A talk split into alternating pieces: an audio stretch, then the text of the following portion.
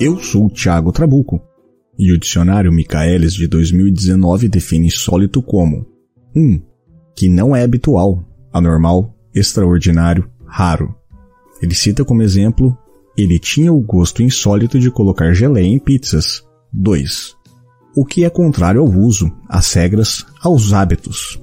O que é insólito então desperta nossa curiosidade. E este é um palco online para os fatos insólitos do mundo. Bem-vindos ao Trabuco Show.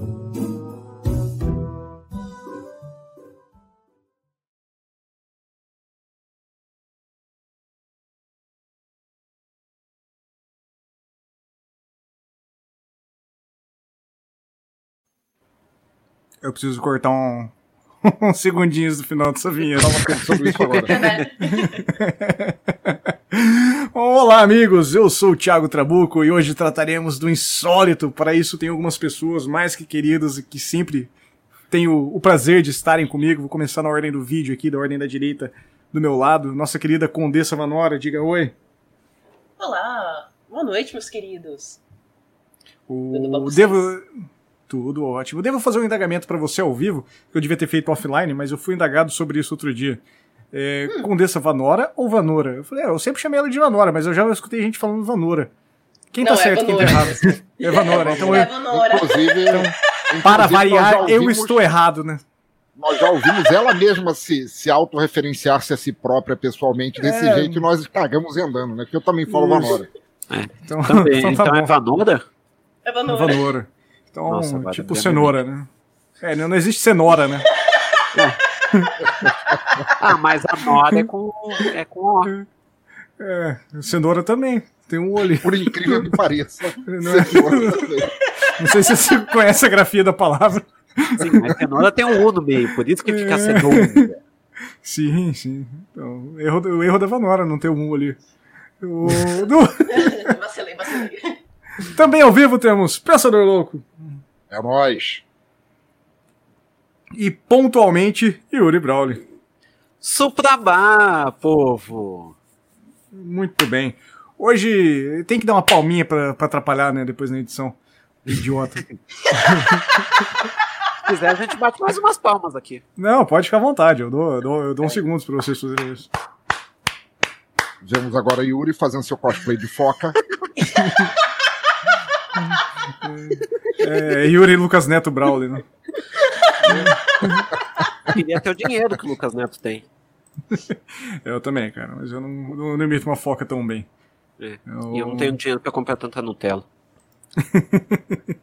Bom, hoje o assunto é um pouco pesado, digamos, de passagem. Diga-se de passagem, estou inspirado no Neto essa semana. É... O... Eu pretendo fazer alguns programas sobre na verdade, eu estava montando uma pauta sobre experimentos científicos estranhos, esquisitos. E eu não queria entrar no tradicional. A gente tem muito. Vai cair, sei lá, no, no Stranger Things da vida, sabe? E. E não tem como a gente falar de experimentos científicos bizarros sem entrar na seara dos nazistas. É, eu não gosto de dar palco para maluco, literalmente, mas é. Querendo ou não, esse assunto sempre ia estar taxado. E sempre ia ter gente que ia chegar pra mim e falar, Tia Trabuco, fala do, fala do experimento nazista, tal, tal, tal experimento, fala de tal coisa, não sei o quê. Falei, cara, não sei se seria com essa voz que a pessoa chegaria pra mim, mas espero que sim. É, é com essa voz que eu te imagino a partir de agora. é, assim que eu imagino. E, então eu resolvi pensar alguns experimentos nazistas. É, vou dizer logo de cara, são leves, tá? Não são os experimentos pesados. Para quem acompanha as lives do Trabuco Show, geralmente eu coloco imagens nos, nos programas e tudo mais, pra gente trocando uma ideia e conversando. Dessa vez eu optei por não colocar porque se trata de seres humanos sendo destroçados. Então eu não quero que isso seja ligado ao programa diretamente. Sim. Então eu selecionei alguns, alguns temas aqui. Então, só pra gente fazer um overview aí, geral da, da parada, a gente teve durante a Segunda Guerra Mundial é, vários médicos alemães realizaram algumas experiências de fato desumanas, cruéis e muitas vezes seus pobres milhares de prisioneiros dos campos de concentração, né? Essas experiências médicas, né, tinham por finalidade facilitar a sobrevivência dos militares do eixo, especificamente sobre isso, teoricamente. Né. E elas eram divididas né, em três categorias. A primeira era literalmente essa, a parte militar. A segunda dos segunda ordem de experimentos, ela tinha por objetivo desenvolver e testar medicamentos, bem como métodos de tratamento para ferimentos e enfermidades que os militares e equipes de ocupação alemã encontravam em campo. É, a gente tem muito tratamento com antibiótico que era feito pelos nazistas, com até com existe um, uma série de, de experimentos que foram feitos com fósforo, onde literalmente eles pegavam os presos do campo de concentração, jogavam elementos químicos derivados do fósforo em cima deles. Falaram assim: ah, e aí, o que vai acontecer com o nosso soldado se ele for atacado por isso? Então, não vai estar na pauta sobre experimentos científicos, sobre remédios também, porque eu também acho muito pesado. E a terceira categoria de experimentos médicos, ela buscava aprofundar os princípios raciais e ideológicos da visão nazista. Ou seja, é, o Palaquim dos isso, arianizar os povos ditos inferiores, entre aspas. Né? Sim. Né? O, quando eu montei essa pauta, eu não queria ter uma coincidência triste, mas essa semana completou 81 anos que o Hitler assinou a carta da, da Ordem Suprema, né? Que, eu, que literalmente matar os judeus, né? Então Sim. temos a coincidência triste aí para datar o episódio. E também tem a coincidência do close errado dos jovens no TikTok, né? De fazendo aquele, aquelas roleplay de point of view. De, ah, eu uhum. sou um judeu que morreu aqui no campo de concentração, tô contando para vocês aí como que eu morri, o que, que aconteceu, cheguei é. chegando no céu, sabe? É, cara, eu, eu acho que o, o jovem tá errado, cara. Tem que acabar com o jovem, assim. Tem que acabar com o jovem. É. Antes, antes de começar, Trabuco, só antes de continuar, começar claro, já começou, claro. mas eu queria te fazer uma pergunta. É, esses experimentos, tudo bem, por mais criminosos, genocidas, babacas, loucos que possam Sim. ter sido, eles, eles, são classificados nesse período, mas isso não, não parou com eles, nem nada assim. Não, Como é que a gente que classifica hoje em dia a galera torta de cabeça que tenta receitar água sanitária para curar autismo e tal. Que é meio que na mesma pegada também do, do, do, do foda-se, né? Provavelmente a mãe desse cara era prostituta, adquiriu filho, sífilis e passou pro cérebro da criança, sabe? É... Olha, velho, teria que ter muita sífilis e muito cérebro, porque olha é, o que tem de gente. Eu não queria falar quem que é a mãe desse cara que receita isso, mas é, com certeza seria essa senhora tinha essa ocupação. O... É Enfim, é... né? Porque o poder, quando você dá para qualquer exército, você dá muito poder para do tipo, você pode fazer qualquer experimento aí sem levar condições humanas ou não tratar todo mundo independente da etnia como Sim. uma pessoa digna de ser tratada com respeito. Isso degringola muito fácil e a gente tem vários exemplos bizarros pelo mundo. Não, com certeza, cara. E, e assim, vale a gente pontuar também que os experimentos que a gente vai citar hoje, por mais que eles tenham caráteres é, científicos, não necessariamente eles o sejam. É, existe muito. É, é inegável que existiu um, um, desenvolvimento tecnológico durante o período militar. É, mas isso para todos, para ambos os lados, tanto para o eixo quanto, quanto para os bonzinhos que somos nós, vamos dizer assim. É, então, aí vai do mesmo do, da ideia da sua, né, do, da sua ética do, do que é do que é certo e o que é errado. Eu particularmente todos aqui que a gente vai citar eu, eu critico eles como errados. É... Vamos, vou tocar só mais uma vietinha aqui, passar um lembretezinho pra galera. E a gente começa citando alguns experimentos, pode ser? Alguém tem, tem alguma Sim. pontuação? Então, vamos lá.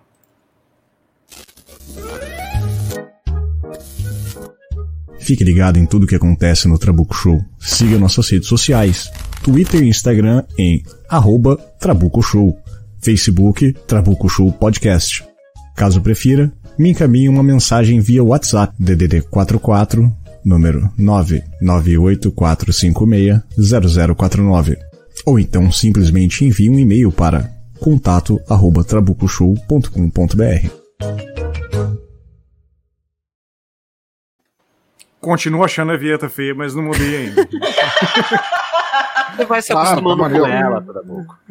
Não, eu cismei com essa vinheta, cara. Eu simplesmente não consegui, não consegui parar para fazer mais ainda.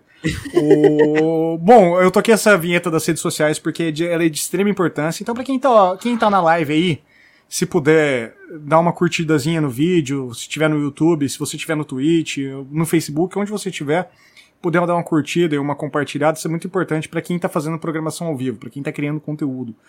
E é muito importante para mim também que você possa nos acompanhar nas redes sociais. É, eu estou tentando fazer um trabalho maior em Instagram, essas coisas, sempre postando algumas coisas ali, geralmente relacionadas aos episódios, sempre relacionadas aos episódios, talvez até alguma continuação de algumas formas, algumas informações. Então seria legal a gente ter esse feedback, esse contato. E eu queria dizer também que tem um grupo aberto do Trabuco Show dentro do WhatsApp. É, muita gente perguntou para mim por que, que é o WhatsApp. É, eu vou responder claramente, porque eu sempre achei que a maior ferramenta para interação entre podcasters é o Telegram. E eu conheci muitos podcasters, todos que estão aqui eu conheci pelo Telegram.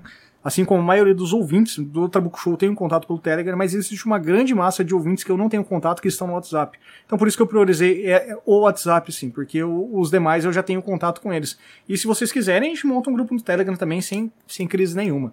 Não vejo, não vejo mal, não vejo nenhum mal em ter, ter os dois grupos rodando. Bom, é, para a gente começar então nos experimentos, a gente tem que falar do, da motivação ariana, né? O, o regime nazista ele sempre levou ao extremo a ideia do partido de criar a raça pura, né, a raça ariana. E essa raça, ela seja por características físicas no final de todo o projeto deles, né, que no início da, da, do próprio regime era imposto para a sociedade, a população com características distintas, né, como, como a gente falou assim, um polaquinho do olho azul mesmo, né. E para isso foi criado pelo Reich, né, pelo terceiro Reich, né, o... para quem não sabe, o Reich, eu vou dar uma explicação bem rasa e idiota. Reich é simplesmente o poder alemão, o, o grande império austríaco que, que, teve. Foi o primeiro Reich, depois o segundo Reich, período próximo à, à Primeira Guerra, e o terceiro foi a Terceira Guerra. O... É, o, o Reich, a, a expressão Reich, uhum. se eu não me engano, significa reinado o reino seria o terceiro reinado, reinado germânico sobre Isso, a Terra. Né? Exatamente. E então no terceiro Reich foi criado o Lebensborn. O, eu, eu, acho curioso porque muita palavra, até mesmo do. do Anglo-saxã, né? É, e, e, puxa muito, cara. É muito esquisito ver Born como. como é, na verdade é o contrário. A, as línguas, as línguas anglo-saxãs é que são é, que são derivadas do, do, do germânico raiz, sim, assim. Sim. Por exemplo, em inglês a palavra fuck é derivada do alemão fricken, que significa atacar, socar, meter para dentro, essas coisas. Entendi. Assim. É por isso que meus tio mais velho perguntava, ah, já tá furando já? É... Devia ser isso. Tudo, é, tudo meio alemão, os parentes, é assim mesmo. Bom, então, basicamente, essa ideologia do, do Lebensborn ela foi criada por, propriamente pelo gabinete, não sei se por ele mesmo, talvez até por ele mesmo, por um tal de Hermann Himmler. E o Himmler é basicamente o pai da SS, né? E, então ele criou centros especializados onde se tinha a, a noção básica de criar um bebê ariano, seja ele desde a sua concepção literal, de fazer a procriação para o neném nascer, ou simplesmente pelo, pelo ato de doutrinar essa criança. O programa, o nome do programa ele foi escolhido porque a palavra Lebensborn é basicamente algo como fonte da vida, na tradução anglo-saxã, talvez. um, e nesse local as crianças elas eram criadas e treinadas, né, ou doutrinadas, depende do, do que você escolher, para atingir o máximo do potencial atlético delas, uh, além, claro, de serem completamente maquiadas esteticamente, caso necessário. Né? O, a rigorosidade que eles aplicavam era tanta nas crianças que, caso a criança tivesse o cabelinho mais escuro, eles usavam um tratamento de luz ultravioleta. E para clarear mesmo, literalmente para clarear. E tem várias imagens bizarras de enfermeiras com, com óculos ultravioleta, com bebês ultravioleta, com óculos assim também, dentro de câmeras, assim, cara, bem pesado. E isso dependendo, obviamente, da idade da criança, porque existe o fator de, de mutação mesmo, né? E se o bebê fosse recém-nascido e a enfermeira suspeitasse que ele, o, o cabelo dele iria mudar de cor, já jogava lá para virar loiro branco, para forçar, jogava na ultravioleta.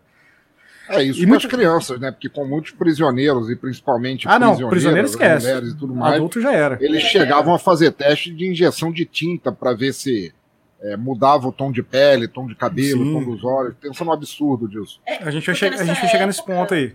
Né, a gente não entendia quase nada de genética, né? Como que funcionava Sim. esse não, negócio não, de azão, de azinho. É. Eu lembro, eu lembro de ver o mapeamento do DNA no, no Fantástico, assim, sabe?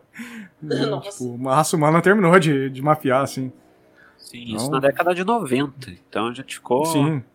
Edas e edas sem saber como funcionava o corpo. É, o Yuri não tinha nem nascido, o pensador estava se aposentando já. É. Muito tempo. É muito verdade. Tempo. É verdade. e, e, e o Evandro tá de boa, né? você... né? Sim, tá de boa aqui.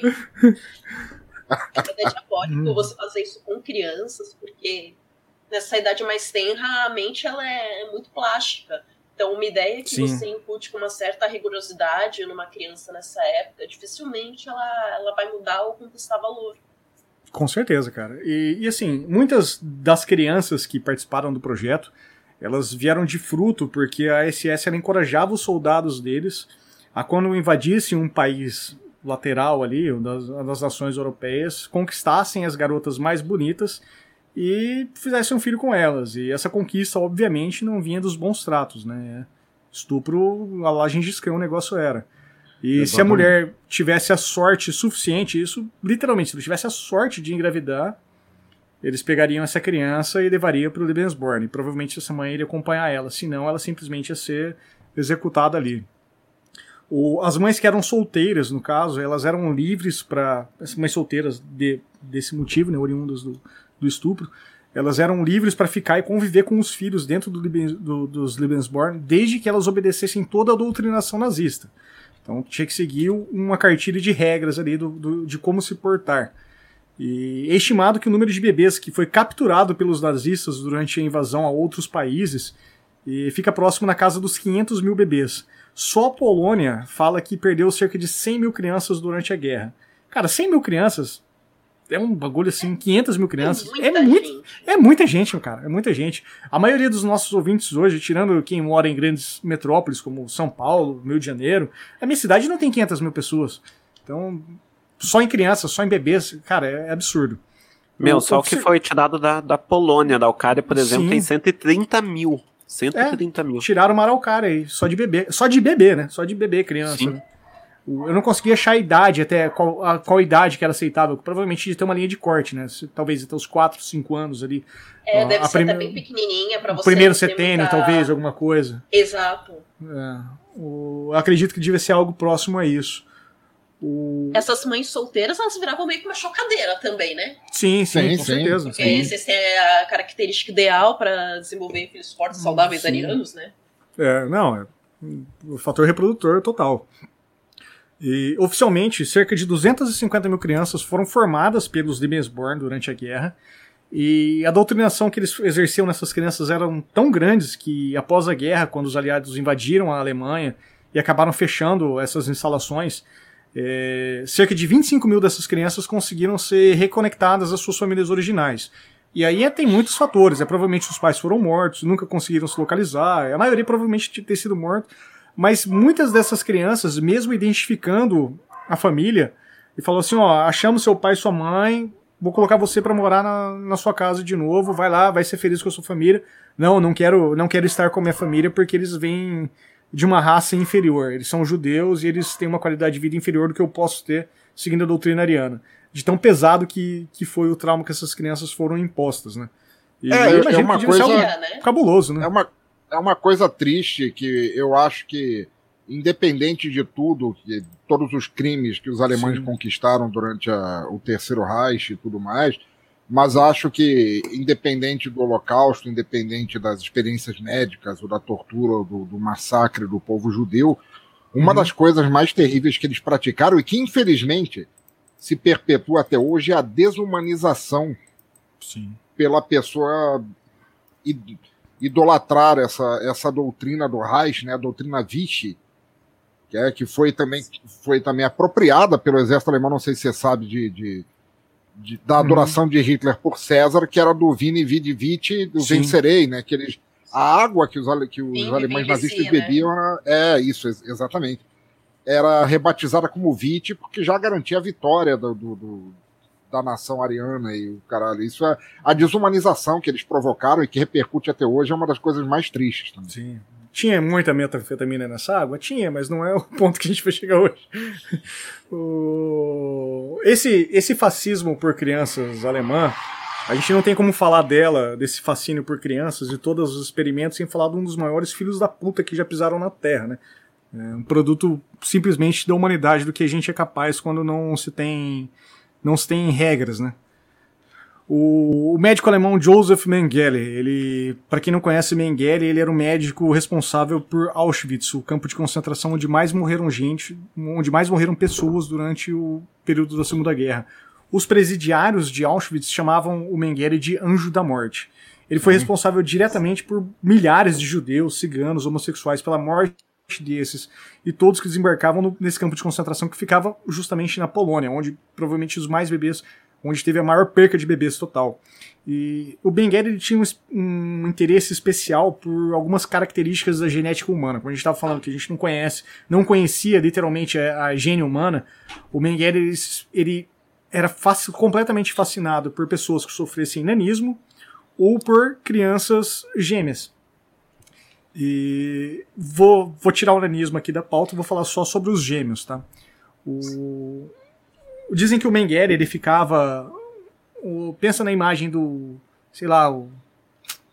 Pensa na lista de Schindler, assim, aquele trem chegando no campo de concentração. Diz que o Mengele ficava parado na, na central do, do trem na hora que desembarcava. Chegava um, um, casal de crianças, ou um par de crianças gêmeos, trigêmeos, que seja. Ele falou: opa, esses aqui são meu. E já separava da família ali. E lá ele mandava para um alojamento isolado, onde, de certa forma, essas crianças tinham um tratamento até especial, porque elas recebiam alimentação completa, elas recebiam brinquedos, elas recebiam todo tipo de acomodação necessária para uma criança se desenvolver até o momento que o Mengele precisasse delas. E o Mengele ele cometeu uma série de atrocidades com esses gêmeos.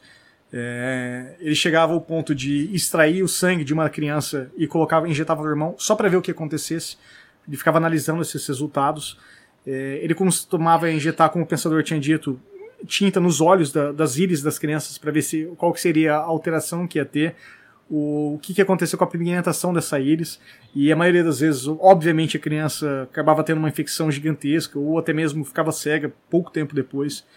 O, existem muitos registros de cirurgias que o Mengele fazia, e literalmente era o Mengele mesmo quem fazia isso, de costurar um irmão no outro. Ele Era abria. cirurgias açougueiras, assim. É. tinha um requinte. Até para tentar replicar. Né? É, Até para tentar replicar o, o, fenômeno dos gêmeos siameses, que ele queria entender Sim. por que não costurar um no outro. Né?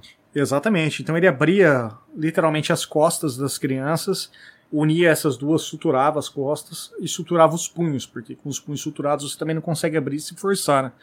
E ele tentava, ele unia órgãos. Então ele pegava e falava assim: ah, o que, que acontece eu, eu unir um estômago com o outro aqui? E vamos ver qual é o comportamento dessas crianças.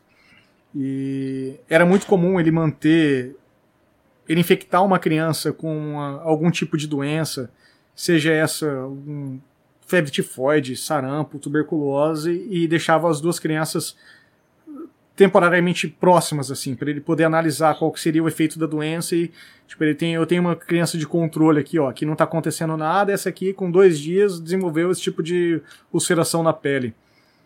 E ele literalmente não tinha limite algum, né? Ele tinha carta branca para fazer o que ele quisesse. E é, é uma questão dessa desumanização que eu falei, Sim. né? Uma vez que eles achavam. Eles chegaram ao ponto de imputar na cabeça do, dos membros da SS que os judeus ou as raças, entre aspas, inferiores sequer eram humanos, então você poderia Sim. fazer o que quisesse, né? Um abraço aí pro Neto, que tá aí nos comentários, aliás, para toda a galera que tá nos comentários, Garcia, Alan Benfica, Luciano Dias, Lady Cif, Rodolfo Sá, todo mundo, o Neto lembrou aqui que o, o Mengele tamanho, tamanhas eram as atrocidades dele que ele chegou a receber uma música do Slayer, do Slayer, né? Sim. Chamada Angel of Death Sim. O Slayer que não, nunca teve nenhuma alegação que eles são nazistas, mas tudo bem! tudo bem! não vamos falar sobre isso!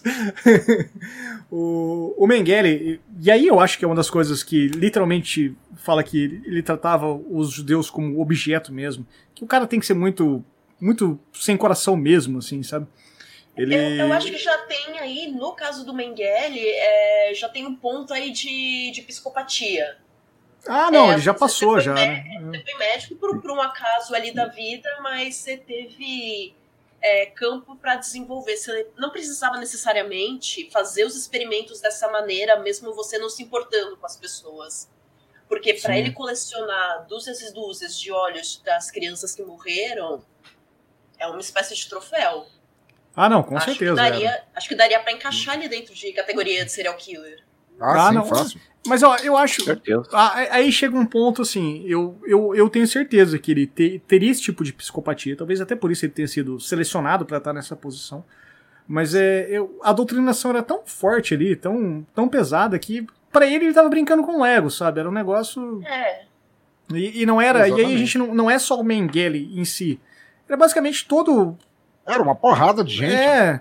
A própria militância que, do, do nazista, e a gente vai, vou usar literalmente a palavra militância mesmo, tipo, passou por essa doutrinação. Foram anos, cara, de, de martelada na cabeça, assim, para entender e justificar isso. Aliás, tinha um experimento sobre martelada na cabeça que eu tirei porque eu achei muito cruel. O, o Mengele. Ele... teve. Hum, pode falar. Aí do Mengele, muitos dos recursos assim que o Mengele precisava e todos esses outros experimentos que a gente vai falar Muita coisa uhum. foi facilitada pelo Adolf Eichmann, que assim, teve vários administradores dentro da, da estrutura ali do Terceiro Reich. Mas ele era meio que o cabeça e que ia mexendo as pecinhas para tudo funcionar. Sim. O... Ele, chegou, ele chegou a ser assistente do Mengele em Auschwitz. O... Ah, mas muita gente é, abusava justamente dessa facilidade de ter os as pencas, as dezenas, centenas de milhares de prisioneiros para fazer isso. O próprio Amon Geth, que foi, o, foi retratado pelo Ralph Fiennes lá no, no Lista de Schindler, ele uhum. era assim, ele era um cara que, pelo simples prazer de eu posso, então, por que não? Acordava não, de manhã e ficava brincando de sniper com, com os prisioneiros do próprio campo, porque ele podia e pronto. Assim, é, que, Filme é a desumanização cara. em seu. cara, me acaba, cara, toda vez que eu vejo, me acaba. Eu, eu choro escutando a trilha comigo. sonora desse filme, cara. Às vezes Pô, eu escuto muita trilha sonora de filme no Spotify, escuto muito. E do nada eu tô trabalhando lá e começo a tocar esse filme. Eu caralho, cara, me dá uma bad vibe da porra. Por que, que eu tô escutando Spotify? Sabe? Aí eu vou escutar podcast. ô, ô Trabuco, o Rodolfo hum. Sá tá escrevendo aqui no, no YouTube, Bração Rodolfo, que Adolf Eichmann é um desses sociopatas. Esse nome não me lembro agora na, na cabeça. Você sabe quem, quem seria? Não, cara, eu confesso que não. O... É porque são, são esses nomes, querendo ou não, são muito, muito comuns, muito parecidos, né? Eu tô vendo aqui o Adolf Eichmann, é, Otto Adolf Eichmann, foi um, um SS Obersturmfall Sim, da é, era quem eu tava falando. É, que, que exatamente. possibilitou a, é ele mesmo. Ele, ele que facilitou. Ele era o administrativo da coisa que botava ordem na casa, hum, mandava os é. recursos para onde precisava. Enfim, basicamente o Mengele, pra gente matar o assunto Mengele, ele. Tinha essa fascinação pelos gêmeos? É, é, eu, não, eu, não vou, eu não vou falar essa parte aqui que, que eu acho pesada também, acho chato. É, por mais que eu coloquei na pauta. O, como você disse, Manora, ele tinha. Depois que os gêmeos eram descartados pelo seu propósito científico, ele literalmente tinha uma coleção macabra de olhos de crianças. Então ele tinha. Igual você vai no museu e tem. Tem borboleta, sabe? Você vai no museu de história natural e tem um monte de borboleta assim, pendurada na parede. Aí tinha os olhos de crianças destacados, assim, cara. O cara tinha. É muita doença, mano, é muita doença. E o Mengele, no período pós-guerra, ele acabou foragido, ficou anos morando numa fazenda no interior da, da própria Alemanha, foi para França, passou por vários países na Europa. Posterior, ele veio para o Brasil. E claro, aí eu né? quero. Claro, é, claro, claro. Não, ele passou por vários países da América do Sul, passou por Argentina, passou por Uruguai, mas uma, uma, o país que ele mais ficou tempo foi no Brasil. E ele rodou o Brasil de cabo a rabo, cara, do, do Epoque ao Chuí, ele foi. E tem uma citação da história do Mengele que eu acho um tanto quanto curiosa e por isso que eu coloquei ela no texto aqui. O, o Mengele, só pra gente falar o final dele, é, eu gosto de dizer. Até, até a gente brincou no, no, no, pós, no pré-gravação, né? Ele, ele faleceu no Brasil, em, no, no, no, litoral paulista, né, Bertioga. E diz que ele morreu num, num hotel afogado na piscina. E eu acredito e aí, que ele não tenha se, se afogado sozinho, né? E de qualquer forma, eu espero que ele tenha passado muito tempo até falecer se afogando. O... Mas enfim, um dos locais que o Mengele ficou foi na cidade de Cândido Godói, no Rio Grande do Sul. E essa cidade ela possui uma vila alemã, ela é conhecida como Linha de São Pedro, e é uma área que tem um efeito diferente do que tem todo o resto do Brasil, assim, cara. É um número totalmente discre discrepante, assim. A taxa de nascimento de gêmeos que tem nessa, nessa linha de São Pedro, nesse distrito, né, do, de Cândido Godói, é mil vezes superior em porcentagem de qualquer local do Brasil, assim. O, só pra gente ter uma ideia, eu peguei uma matéria do G1 aqui, que foi publicada em 2009, é, ele fala assim, ó, a cidade tem em si possui 7 mil habitantes Destes, 68 são gêmeos, são casais de gêmeos, né? não, não só 68 pessoas. Ah, sim, sim. O, o distrito alemão é o detentor do maior número de, das famílias, né? São de, de 80 famílias que moram ali, há gêmeos em pelo menos 38 delas. E o que se fala é que assim, começou a nascer gêmeos, começaram a identificar a parada e os gêmeos começaram a sair da cidade. E Cândido Godoy recentemente até deu uma pausa nos eventos, mas ela tinha cada dois anos, por motivos óbvios, né, são gêmeos. Ela fazia uma festa dos gêmeos e atraía gêmeos do Brasil inteiro ali. Era um negócio realmente bem legal. E quando um médico argentino fez uma uma timeline assim do, do Mengele no Brasil, que ele caiu em Cândido Godoy, e ele viu, analisou os números junto com o censo que tinha acabado, falou, cara, peraí, o cara que era fascinado por gêmeos, morou numa cidade onde a taxa de nascimento é mil vezes superior a qualquer outro local, alguma coisa tem de esquisito, né? E justamente só no distrito alemão da cidade. E aí Olha. tem vários fatores genéticos, de, de pode ser que veio para cá, veio um casal de, de primos gêmeos e moraram sozinhos, e vira, sei lá, os primos se conheceram melhor, tiveram filhos e foi nascendo, o DNA foi propagando. Faz sentido? Claro que faz. Mas também não faz sentido o Mengele estar tá lá? Também faz, é meio esquisito, né? É uma via de duas mãos. Para quem é uma... tem curiosidade é, entender essa parte histórica de, dessa trajetória do Mengele, tinha um documentário. Eu vi já faz um tempo na Netflix, então não sei se ele ainda está disponível lá. Mas é um documentário espanhol, que é o Mengele, El Ángel de la Muerte. Ele Sim. fala sobre toda essa passagem, eles investigam o que aconteceu lá até a morte dele em Bertioga. Assim, ele não é sensacionalista, ele conta do, do ponto de vista histórico, assim. Ah, o, o, Luciano Dias destacou aqui nos comentários que Mengele era tão gente boa, né, que nem o filho do Mengele quis recuperar o corpo do pai. É. é. O... Mas isso é curioso, e eu devo dizer o porquê. A família Mengele é uma família tradicionalíssima na Alemanha, na, na região de Berlim. Existe uma indústria gigantesca e o pai dele sempre foi partidário do nazismo. Provavelmente ele cresceu nessa casa ouvindo um monte de coisa. O pai dele já era milionário por conta da fábrica e aí teve para entrar na política e conhecer todo mundo é muito fácil, né? E acho que ele cresceu nessa psicopatia do pai, né? E aí vai Freud explica literalmente, né? O mas é, eu acho que ele só se ele tivesse morrido na Alemanha, ele teria sido enterrado com honras e méritos, de verdade. Mas como ele foi morreu ausentado aí, ninguém mais queria saber do cara, né? O Pensador deu um alô pra galera da live aí. Pra quem tá no podcast aqui, a gente grava. Eu tenho o costume de gravar o podcast ao vivo. Hoje a gente tá iniciando a primeira transmissão na Twitch TV. Ou na Twitch só, né? Não sei porque eu falei Twitch TV. E no YouTube, que é o clássico, e também no Facebook. Então. Dá uma curtida nessas páginas, acompanha aí. Vou... Pra quem puder, Aliás, quem tiver oportunidade, vem, vem participar ao vivo aí, gente. Eu acho muito legal Isso. essa interação. Pode Aliás, eu tô, eu tô monitorando aqui os comentários, dando, dando um, um feedback de quando em quando pro pessoal no, no YouTube. Se o Yuri, Vanora, se alguém puder olhar para o Twitch, para o Facebook, para ver se o pessoal tá comentando lá, porque aí eu já não. Beleza, não, é, deixar que eu olhe apareceria, apareceria aqui para mim também. O, no, nos comentários de onde vem. O, no momento, só, só o YouTube mesmo. Ah, tá. o, eu, só, eu só preciso pedir uma pausa de um minuto que eu preciso dar um retorno aqui, que é o trabalho que tá me ligando, meu, meu chefe. É, só um segundo. Acontece, podcast ao vivo acontece. É, é, literalmente, só vou ligar e falar assim, ó, já vou, tô, tô no atendimento aqui. Só um segundo. Beleza. Tranquilo. Bem, gente, Galera, liberou geral. Vamos xingar o Trabuco esse tempo até ele voltar. Sim. Enquanto o Trabuco não volta, eu queria indicar um filme com a, com a mesma temática, que é um filme que eu adoro muito. Ele é chamado The Swing Kids, ou em português, Os Últimos Rebeldes. Ele é um filme de 93 e ele fala sobre um grupo de garotos que estão lá dentro da Alemanha nazista antes de estourar a Segunda Guerra e eles gostam de música de jazz, big bands, essa época do swing. Só que era o estilo de música proibido lá. Então mostra as reuniões secretas que eles faziam e como vai dando a interação deles em frente ao regime que está proibindo uma coisa que eles gostam muito.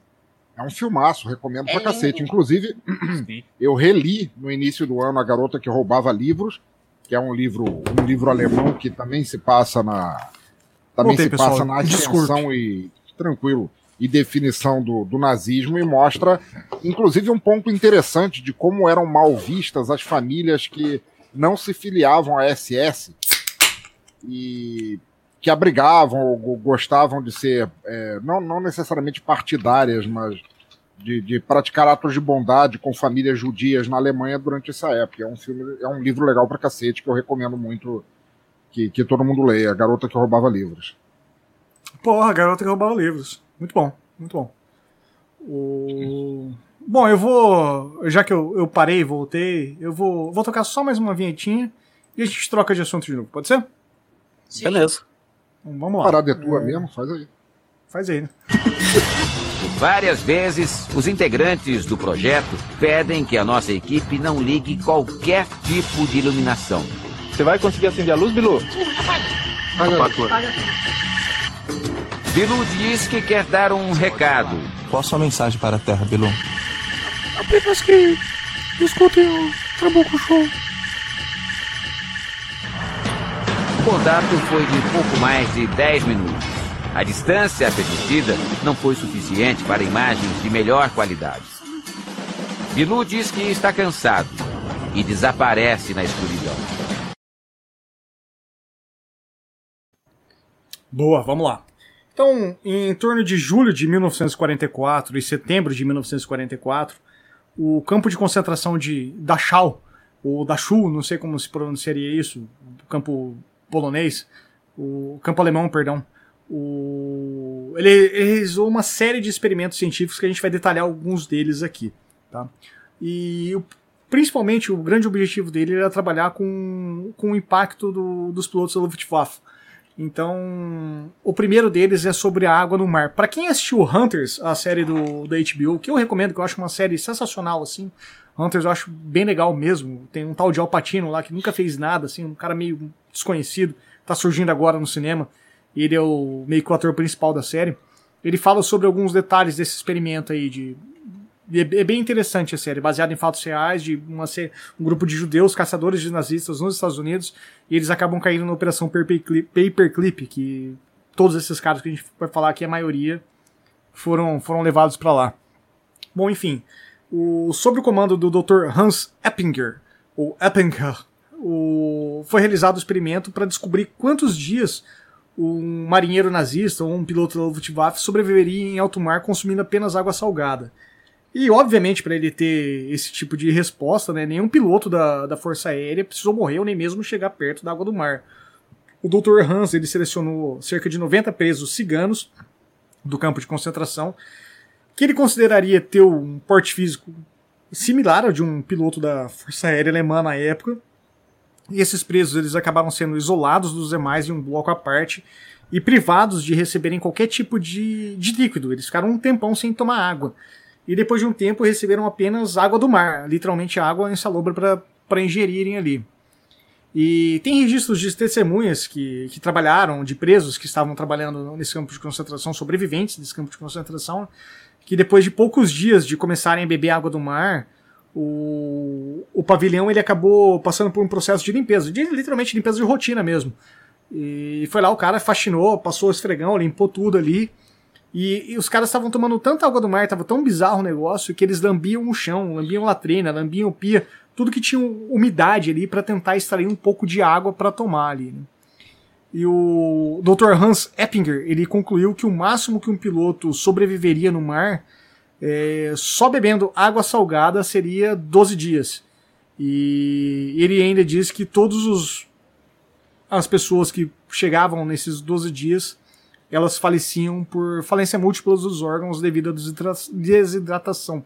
Ou seja, e... o cara é um retardado porque a água do mar é uma das coisas mais tóxicas que você pode beber na vida. Mas parece aquela coisa, né? Deixa eu ter certeza quanto tempo leva pra pessoa morrer, né? O que acontece? Eu sei que morre, é. preciso de, de, informações, né? Sim. E até o. Eu, só, própria... queria, eu só queria, antes de. Temos a chegada aqui também de ó, Luciano Dias e Marcelo Prudêncio. Um abração para vocês, boa noite, obrigado por acompanhar aí o Trabuco Show. Obrigado, obrigado, obrigado. E vou... Trabuco, corta isso, corta isso depois na edição, mas a tua câmera tá fechada desde que a vinheta voltou, cara. Ah, tá. Já, já dou um jeito aqui nela. Já.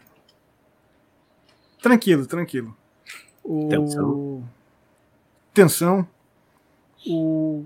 Pra gente seguir no, nos experimentos militares aí, o...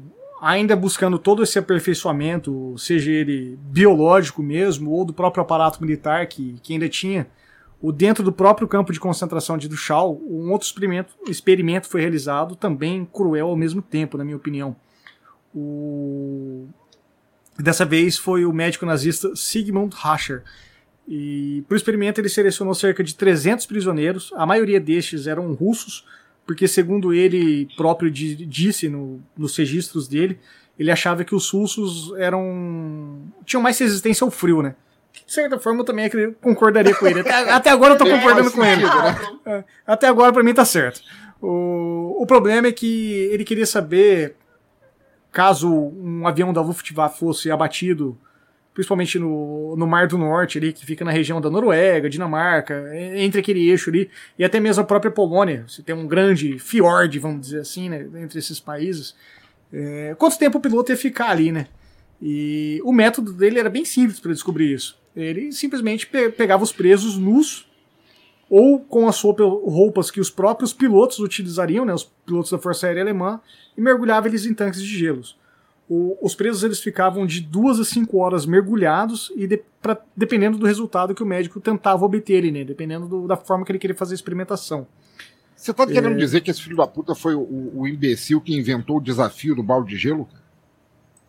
Foi, cara. O balde de gelo é um desafio extremamente idiota, mas ele é útil, né? Desde que é, você doe dinheiro no final do experimento. Né? Mas tem que doar, né? Senão não, não adianta, é. né? Caso contrário, é só mais um viral pra TikTok. Exatamente. Tá lá Luciano Huck fazendo bagulho sem dar dinheiro, né? Só fazendo porque achava que era engraçado, não sabia o que estava acontecendo. Mas tudo bem, não vamos falar do futuro presidente, não. e os presos ali, então, eles ficavam de literalmente duas a cinco horas, né? E enquanto eles estavam mergulhados, o, o médico, o Sigmund Rocher, para medir a temperatura corporal deles e sabia o que ele fazia um, ele enfiava um termômetro retal nos pacientes e, e eles ficavam ele ficava medindo todas as, as reações do corpo, né? Dependendo do corpo, do, da temperatura. Falou, ó, com menos 3 aí, depois de 3 horas o corpo chega tanto. E além de descobrir quanto tempo um piloto sobreviveria, uma das grandes motivações é saber como reaquecer o corpo. Porque tinha muitos casos do piloto da Luftwaffe ser resgatado até. Falou assim: Ó, oh, tô caindo, Mayday, Mayday, aquele velho clássico, né?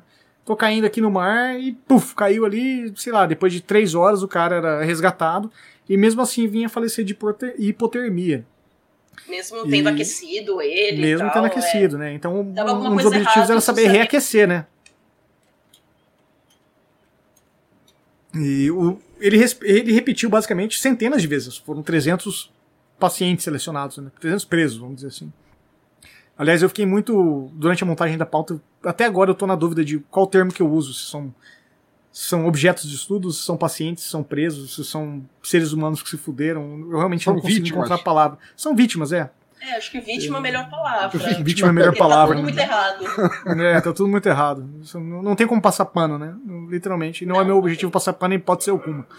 O... Então o Racha ele concluiu que a melhor forma de aquecer o corpo seria forçar a pessoa a fazer o ato sexual.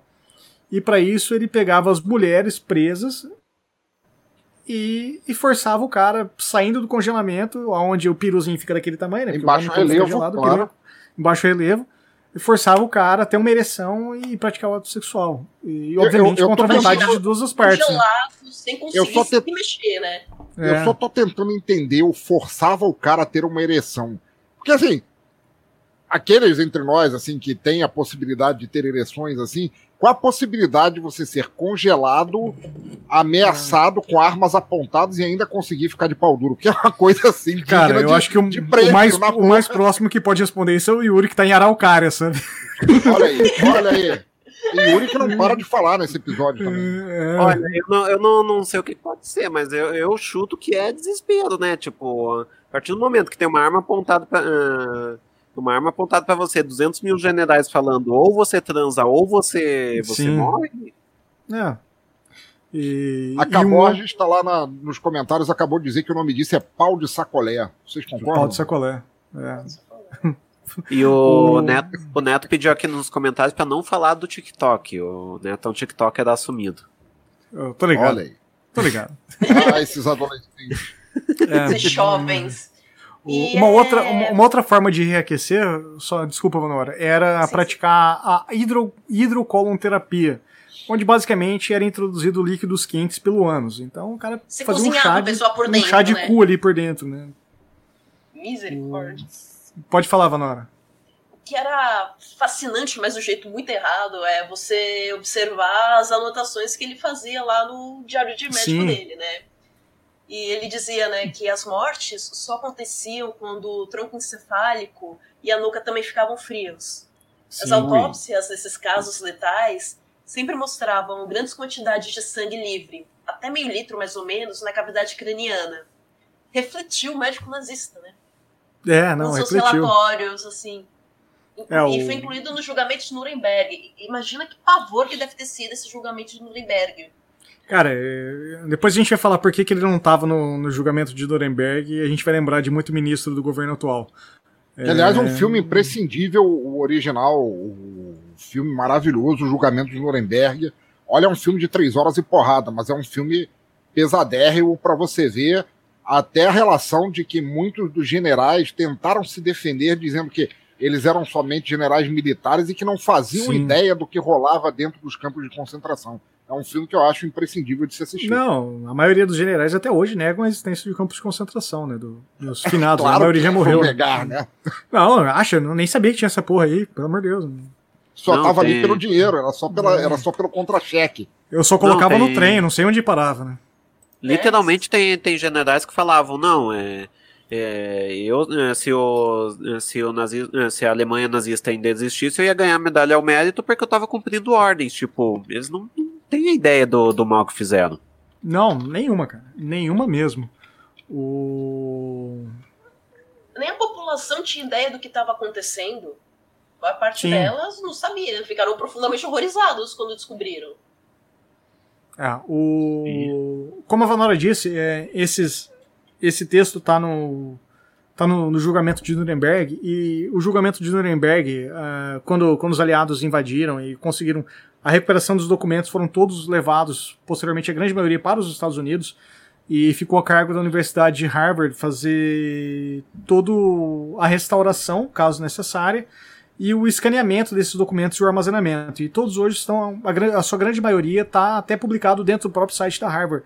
E tem lá, é, se eu não me engano, é harvard.nuremberg.com. Vai estar no link do post aqui para quem tiver interesse, vai lá. Eu até fiz uma piadinha idiota aqui no, no texto. Lembrei do Yuri enquanto eu fazia ela, que eu não consegui. Faz sentido. Faz é. todo sentido isso. É, porque eu, eu, eu, vou, eu, vou, eu vou ler para vocês com, com uma voz literária. Né? Olha aí. E Harvard foi responsável por realizar os scans e a restauração desses diários nazistas. Eu, obviamente, não, porque só sei falar em alemão. É, eu não entendi nada, né? Porque só sei falar em alemão das 7 was 1. Né? Então, dá 7 a 1 para todo mundo. É, a piada era tão besta que. Nossa. Preferi falar. Agora que eu só que eu descobri que a piada era muito besta, assim. O, ainda vale citar que o, o Sigmund Rascher, ele tinha 32 anos só quando ele foi selecionado pelo, pelo Himmler.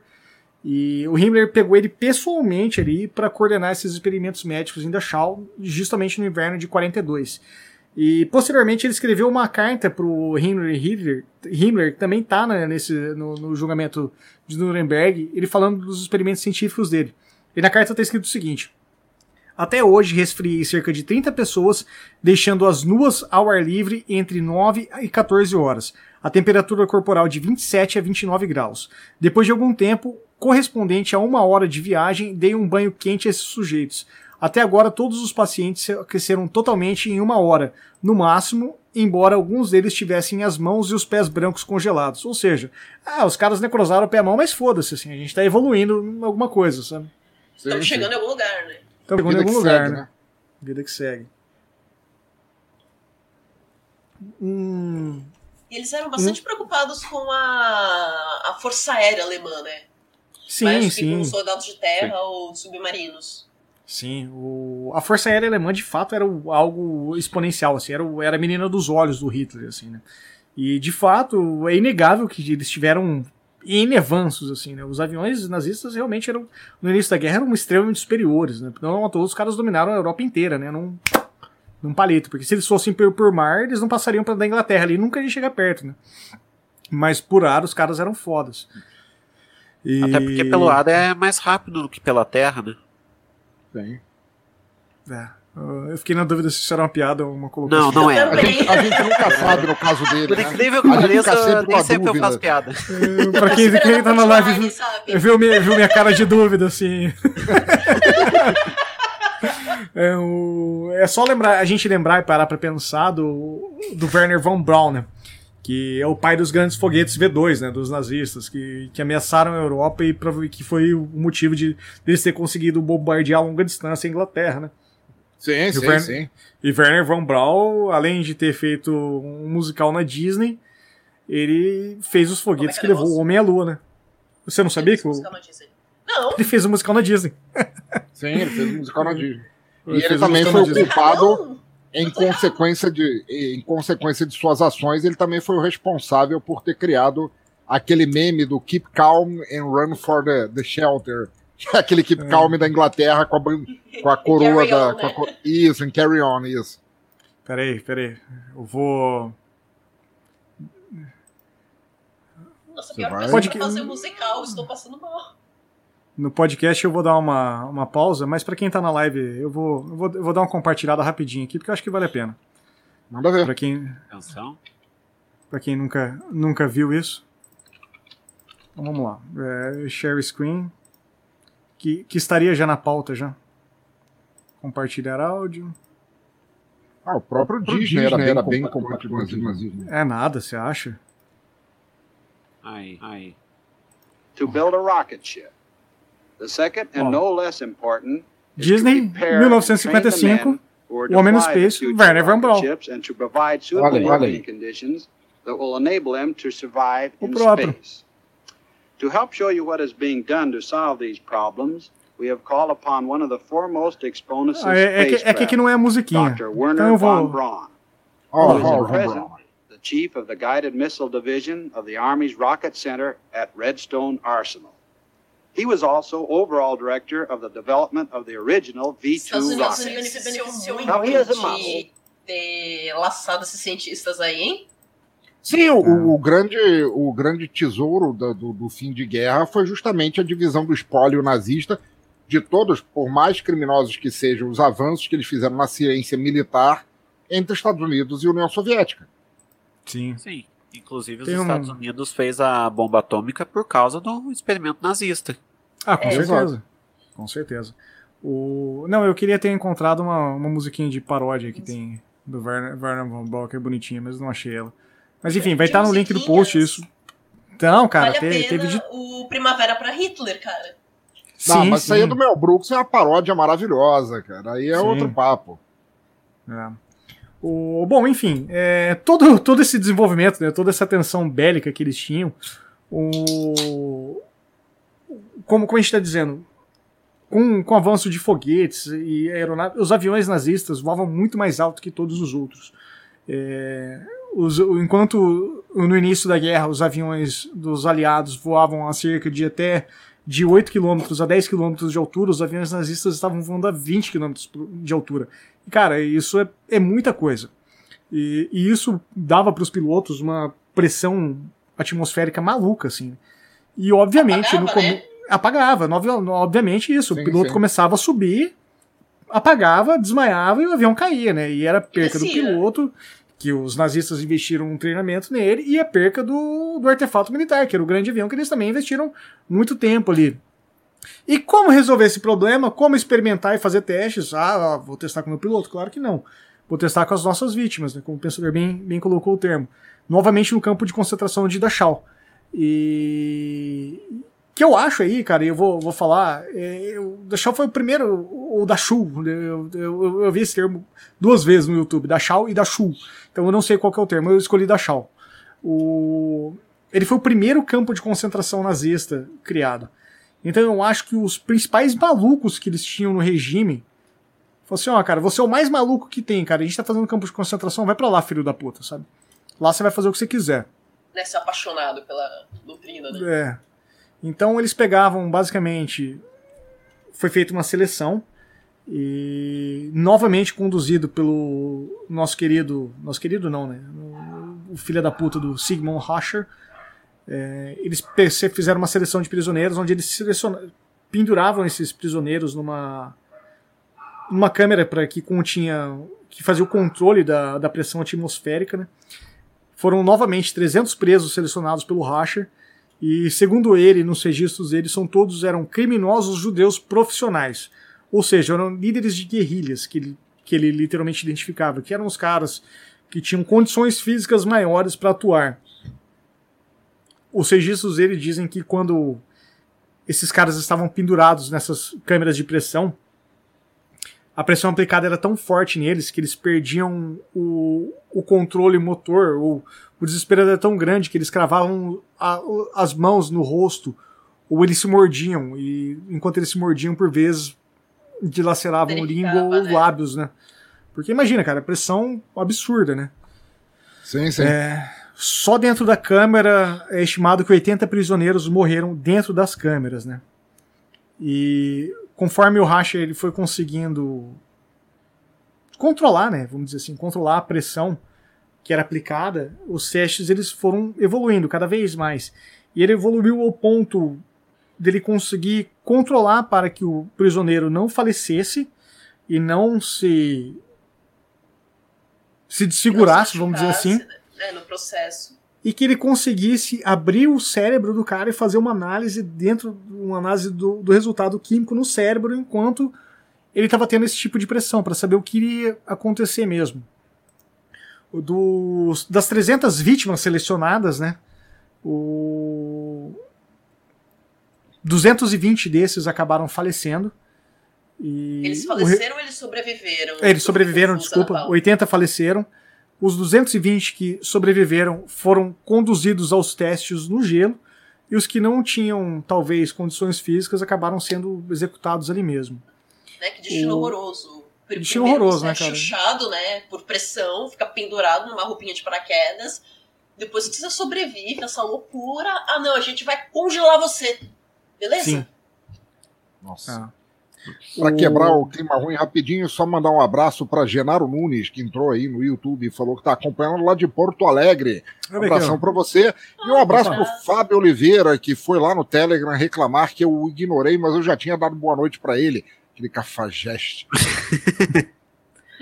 ah, eu queria dar boa noite para vocês. Hoje, de fato, eu tô, tô, tô vacilando com os comentários. Eu não consegui, não consegui me organizar com as janelas aqui. Todo mundo sabe que você é snob assim mesmo, cara. Ah, isso. Ninguém mais. essa vai ficar mais. só pra quem tá na live aqui, pra você. o, é, pra gente dar um. Destaque, rapidinho, Pode dar. um comentário da Caborges sobre os criminosos de alta periculosidade judeus, que o crime maior dos caras era rezar e abrir lojinha. Sim. É, pois é. Mas até aí a gente pode falar até da revolta dos malês aqui no Brasil. Né? Então a estrada é grande nessa pauta, sabe? O pensador falou em dar, um, dar uma vertente feliz. Aí, se vocês puderem, eu quero dar uma vertente feliz pro, pro episódio, então. Eu queria dar o final do, do nosso querido Rasher. E agora eu, eu tenho orgulho de falar essa parte. Sigmund Rascher, é, ele era literalmente um partidário nazista ferrenho, daquele prolixo, que batia na mesa e nine, nine, nine, qual, Hitler, qual é o seu telefone celular? Nine, nine, nine, nine. Cara, esse vídeo é maravilhoso, maravilhoso.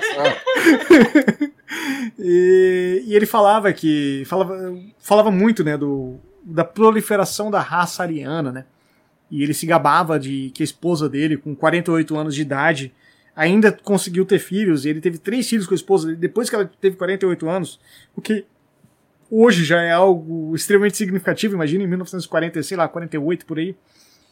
É porque não, mentira. não fraqueja, 40, né? No máximo 44. É, ele não fraquejava em hipótese alguma, né? É, o... Então, o... um belo dia, a esposa do Rasher foi presa. E durante as investigações, ela foi presa porque ela estava tentando roubar crianças do campo de concentração. E a SS, indo a fundo na história, acabou descobrindo que os três filhos que ela teve, que o Rasher batia na mesa e falou assim: não, a tecnologia nazista fez nascer essas crianças, eram crianças que eles compraram ou roubaram dos campos de concentração. E em 26 de abril de 1945, dentro do próprio campo de concentração de Dachau, o Rasher foi executado por um pelotão de fuzilamento nazista. Então ali ele fez, ali ele pagou, filho da puta, sabe? O... Não que isso justifique alguma coisa, mas é, foi um final feliz, na minha opinião, para ele, assim. Não para, para as vítimas dele e as famílias que, infelizmente, tiveram um luto. Né? O... Pessoal, vou tocar mais uma vinheta então, pode ser? Bora ver. Pode. Pode, pode, pode. Cadê a vinheta? Aqui. Tem uma história estranha para compartilhar?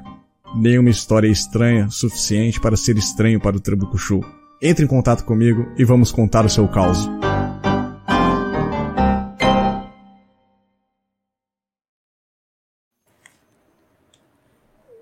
Bom, galera, é, eu acho que é isso, tá?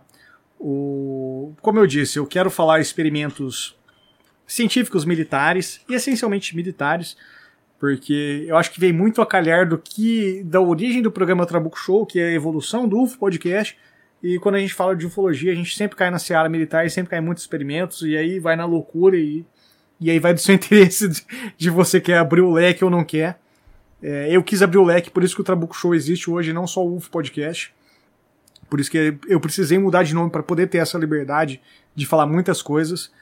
É, então, eu vou voltar a falar de experimentos, mas eu acho que eu já tirei o palco do maluco do rolê. Por mais que os outros também sejam todos malucos e um bando de filho da putas, com o perdão da palavra, mas é. Desses caras eu não quero falar mais, não, cara. A gente já tá cheio de. de cara brigando por fazer. forçar um remédio que não existe, maluco falando que não precisa tomar vacina. Eu acho que a gente não precisa entrar nesse tipo. Até por isso que eu não quis colocar medicamento, essas coisas. Porque com certeza a gente ia falar de jogar medicamento em EMA, sabe? E eu acho que não precisa. Quando Muita a gente falsificação vê um... de dados também, né? É. Não, quando a gente vê um dos caras principais uh, roubando filho, roubando criança para falar que era filho, a gente lembra de ministro sendo anunciado sem ter diploma, essas coisas. Então eu acho que a gente ia cair numa seara muito próxima do que a gente vive hoje. É. Filho e manda matar e tal, essas é. coisas assim. Que... Então eu é acho que. Vai, pode falar. sempre dá pra cavar, né? Sempre dá pra sempre, cavar cara. mais. Sempre dá pra cavar mais, cara. Então eu acho que a gente tá, infelizmente, cavando.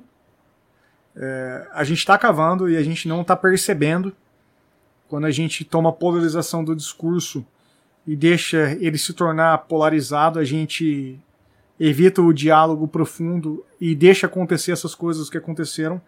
É, não acredito que a gente vai chegar nesse ponto de ter esse tipo de campo de concentração, mas zonas de extermínios a gente tem, cara. Tá lá o Brasil hoje com seus 4 milhões de infectados. É, é, a gente não tem campo de concentração porque foi barrado, porque tentativa Sim. teve algumas, né? Sim, teve algumas tentativas. Sim. e assim, tem muita algumas... gente que. É, tem muita gente que eu costumo discutir de que, ah, do tipo, como foram períodos muito horríveis na história da humanidade que a gente tem que esquecer. Só que o problema maior é a gente esquecer, porque seres humanos têm uma característica muito incrível de repetir os mesmos erros. Então Sim. não é tentando passar um pano, esconder que as coisas aconteceram, que a gente não vai propiciar que a tragédia ocorra de novo. A gente claro. tem que lembrar.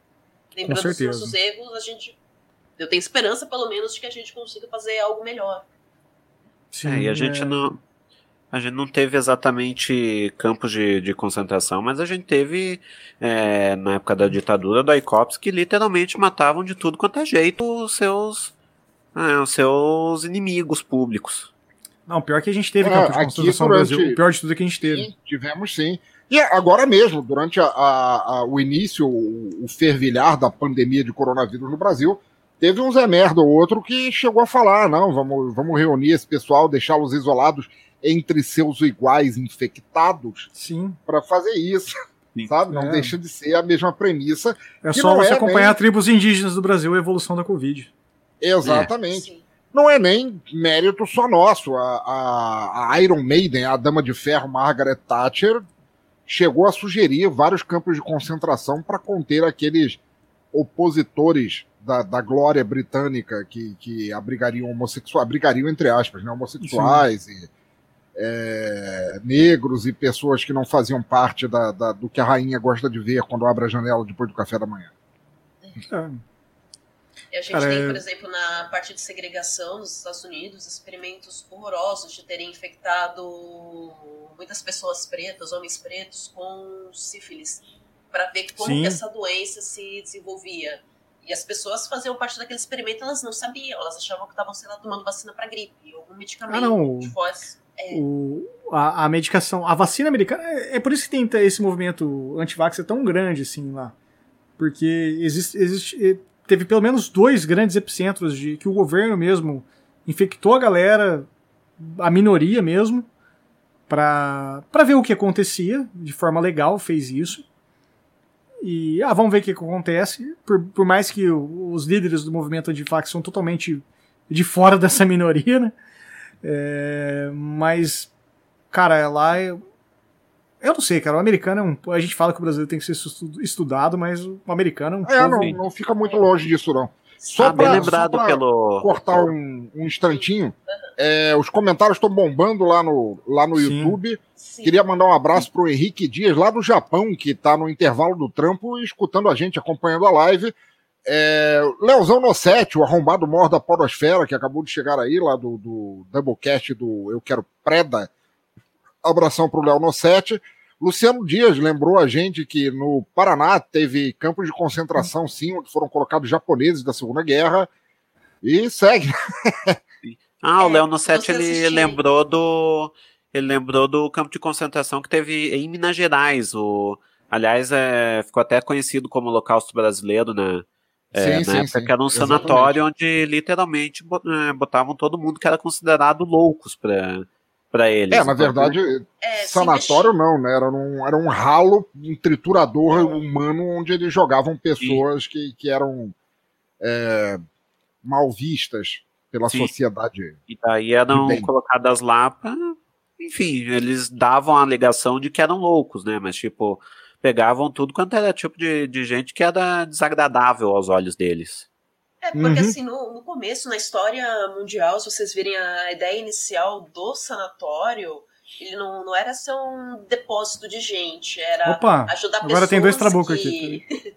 que estão desajustadas na família, que não convivem bem com a sociedade, para tentar dar um tratamento para elas e tratar pessoas com doenças como tuberculose. Só que começou a ter uma concentração tão grande, tanto de pessoas neurotípicas que a gente não sabia como cuidar, que foi começando a rolar experimentos. No começo, todo mundo começou de muitos cortes de orçamento também. Nos Estados Unidos aconteceu muito isso, aqui no Brasil também. É, se pegar essa história do, do que as pessoas passavam lá, é terrível, terrível, terrível. Foi muita experiência porque você não tinha o que fazer com tanta gente. É, na verdade, é, é, é, muito fácil a gente apontar pro nazismo como alvo mor desse tipo de experiência, mas rolou pra cacete. Porra, nos Estados Unidos, durante a guerra do Vietnã, eles davam forçadamente psicotrópicos e LSD para os soldados para tentar desencadear uma fúria berserk assassina para ver se eles matavam mais. Ah, não, mas o uso de medicamentos, de drogas com, com soldados é, é comum, cara. Isso aí é. É, Isso aí agora chega a ser, ser né? ridículo, né? Agora mesmo, recente, em 2020, é, surgiu um instituto que queria contaminar as pessoas de coronavírus para tentar achar vacina para ela. Então, aí eu sou a favor do campo de concentração. Se você quer se infectar pelo seu fator político, se, se isola num sítio lá, vai lá, se contamina e morre todo mundo lá naquele canto lá, cara. Não, não vem aqui pra minha cidade, não. É. se, se você tá disposto a morrer pela sua causa, vai lá no puta que pariu e morre lá, tá ligado? Não, não, não vai no meio de São Paulo, não andar de metrô contaminado. É. O- Já pensou, cara, se cria um, se cria um campo de concentração só para terraplanistas e fazem isso num, num campo assim, todo cheio de, de, de morros e montanhas, assim, para nem aquela merda ser plana? Só pra eles É. sofrerem mais, cara? Só não Enfim, podia o- fazer experimento com o cérebro porque terraplanista não tem, né? Mas... É, Queria eu só- ainda sou. Pode falar. Não, eu, não pode, pode falar, eu, ia encerrar, mas pode, pode seguir. Não, é, é, só que eu acho que os psicólogos aí do, do meu Brasil, do meu mundo, eu acho que eles deviam rever a tabelinha do tipo assim, o que é normalidade? Porque tem muita gente que acho que tá classificando aí como normalidade, mas que você tá meio fora da caixinha de alguma coisa não diagnosticada, e isso causa problema pra ela e pra todo mundo. Tem gente que Cara, não tá eu- com condição mesmo. O- é o novo normal, né? A gente vai ter que É, descobrir o que porra é essa, céu, né? novo normal, né, meu Deus. Eu acho que o termo correto para hoje em dia seria o novo anormal. Eu vou fazer, eu, eu- compromisso, eu vou fazer um Trabuco Show, o que é o novo normal. E aí eu vou Sim. selecionar novos normais da história da, da raça humana. E eu vou fazer um podcast de história que eu tô querendo fazer um Trabuco Show. É, beijos, NPcast. O... Ó, deixar um abraço aí pro Almir, que chegou aí da galáxia de Osasco, pra... chegou no finalzinho, mas sempre importante. Sim. É, exatamente. Eu queria dar um beijo então pra todo mundo. O pensador já destacou a galera enquanto eu, eu tava falando desenfreadamente aqui. Mas o Garcia tá aí, o Genaro, a Kat sempre tá aqui, Almir, Netão passou aí, Netão lá do TikTok, não vou falar que o Neto faz podcast, ele vai ficar bravo comigo. Netão, Alan Benfica. doutor Abelardo. Doutor. Abelardo, Luciano Dias. Eu queria dar um beijo especial pro Henrique Dias, que o, o pensador até destacou que ele tá no, lá no, no intervalo dele no Japão. O Henrique é parceiraço meu do coração, morou aqui em Maringá há um tempo, a gente se conhece há anos, anos, anos. Muito legal ver ele por aqui. E o Pô, Henrique é o cara Japão, que. cara. O Henrique é o Segundo cara que país. todo mundo tem, tem ciúmes do cara, porque o primeiro trampo que ele teve no Japão foi testador da Nintendo. Ele literalmente colocava a fita do Mario e testava o botãozinho pra ver se o Mario pulava lá. Então, Filho da puta, Ô, já não gosto dele. Que maravilhoso, né? maravilhoso. O que, que você faz seu trampo? Não, eu jogo videogame. Porra, velho, é estressante, velho. Oito horas por dia, onde? pulando com o? Mario. É, no É. Japão. É. Então, Japão, se, cara. vo- se você comprou uma fita do Mario, sei lá. siglas que uma delas todo mundo gosta de comer, né? Sim. O primeiro é Cuba, né? Isso. É, Bom, enfim, galera, eu acho que a gente chegou num, num patamar final aqui. Eu não trouxe os, os experimentos mais bizarros. Por mais que o Garcia falou lá no começo do programa, falou assim, coroio, esses são os mais calmos. Sim, esses são os mais calmos. É, eu poderia ter colocado que o próprio no- o Sigmund, que, o Rasher lá, ele amarrava crianças em macas e com um martelo pneumático ele batia no crânio para saber quantas pancadas as crianças receberiam até o crânio achatar. É, eu acho que a gente não precisa entrar nesse tipo de detalhe. Eu acho É, que é- é é, pesado coisa- demais. O que eu É, não, pra- não é, não é uma live nem um podcast de torture Sim. porn, né? A gente não Exato. tá aqui É. É. É, pra falar já deu pra, já deu pra desse- entender. Né, Trabuco? É, qual a finalidade desse experimento? Exato. O É. que, que vai me ajudar, sei lá, na, pra ir pra Júpiter, pra. Não, pra nada, pra porra lá, nenhuma. Pra nada. Pra porra É, nenhuma. então, É. É só, é só liberdade. É, é só pra ver o que, que dá liberdade pra um, pra um filho da puta, qual que é a capacidade dele. Então. E é só pra lembrar que a gente tá com muito filho da puta em liberdade. Então. Eu queria deixar o espaço aberto pra vocês aí. Pra dar o seu recado final. Eu queria começar pelo pensador, que ele. Queria, eu queria ver o blado, blado, blado aí. Então tá, Trabuco, é sempre uma honra, um privilégio e, por que não, um prazer quase sexual. Aliás, quase não, eu tô aqui me tocando enquanto falava com Ah, vocês. Você não tá vendo minhas É, mãos. Eu cometo o Teatro Escuro do Pensador Louco. Você me encontra em bladobladoblado.pensadorlouco.com com quatro podcasts, um falando sobre músicas e bandas que talvez você não conheça, um falando e fazendo audiodramas de autores e autoras em ascensão, um falando sobre filmes desconhecidos ou muito pouco conhecidos por todo mundo e demais loucuras que se soltam por aí, além da Queda do Véu, que é um podcast de storytelling, e o Cavaleiros de Merda da nossa Condessa Vanora, que é o, podcast anual, porque acontece peraí, um episódio peraí, peraí, peraí, mas é muito legal. Condessa Vanora. Ah, desculpa, Vanora. no final do programa eu vou falar o nome certo. tudo bem, tudo bem, tudo bem. Tudo bem. Então. Yuri Braulio, já que você está do lado do pensador. Opa. Oi. Então, é, eu estou em três podcasts. Um eu faço, inclusive, com o Trabuco, que é o que eu, te meteu. Eu aqui, podcast eu aqui. futebolístico. Todo domingo. É, todo domingo. É, é, às 8 horas da noite. Estamos lá no nosso canal no YouTube. Procurem por Te Meteu. É... Depois, depois que acabar a live, gente. Calma aí, aguenta aí. Sim, sim. É, Link está no post. É. Depois vocês procurem por Que Te Meteu podcast, que daí vocês já acham é, nós dois e o Léo no set lá. Eu também estou no Mongecast, podcast de entrevistas, é, arroba Mongecast na, nas redes sociais. E também Estou no Rock no Pinheiro, tudo que você precisa saber sobre o rock em Curitiba e região metropolitana, arroba Rock no Pinheiro nas redes sociais também. Muito bom. O, eu e o Pensador já estivemos no, no Mongecast. A Condessa já teve por lá? Sim. Não, ainda não fiz visita pro Monge. Olha só que vacila, hein, Yuri? Porra. Aliás, é, hum. vocês dois estarão. Eu acho que é pessoal. No... Estaremos, estaremos. Sim. Estaremos de volta por lá. O... Quer falar sobre isso? Pode falar. Posso falar, sim. É que é, daqui exatamente um mês, o Mongecast, é, no, no, dia que a gente tá gravando, né, dia 3, datando o episódio, uhum. é, dia 3 de outubro, o Mongecast completa 3 anos.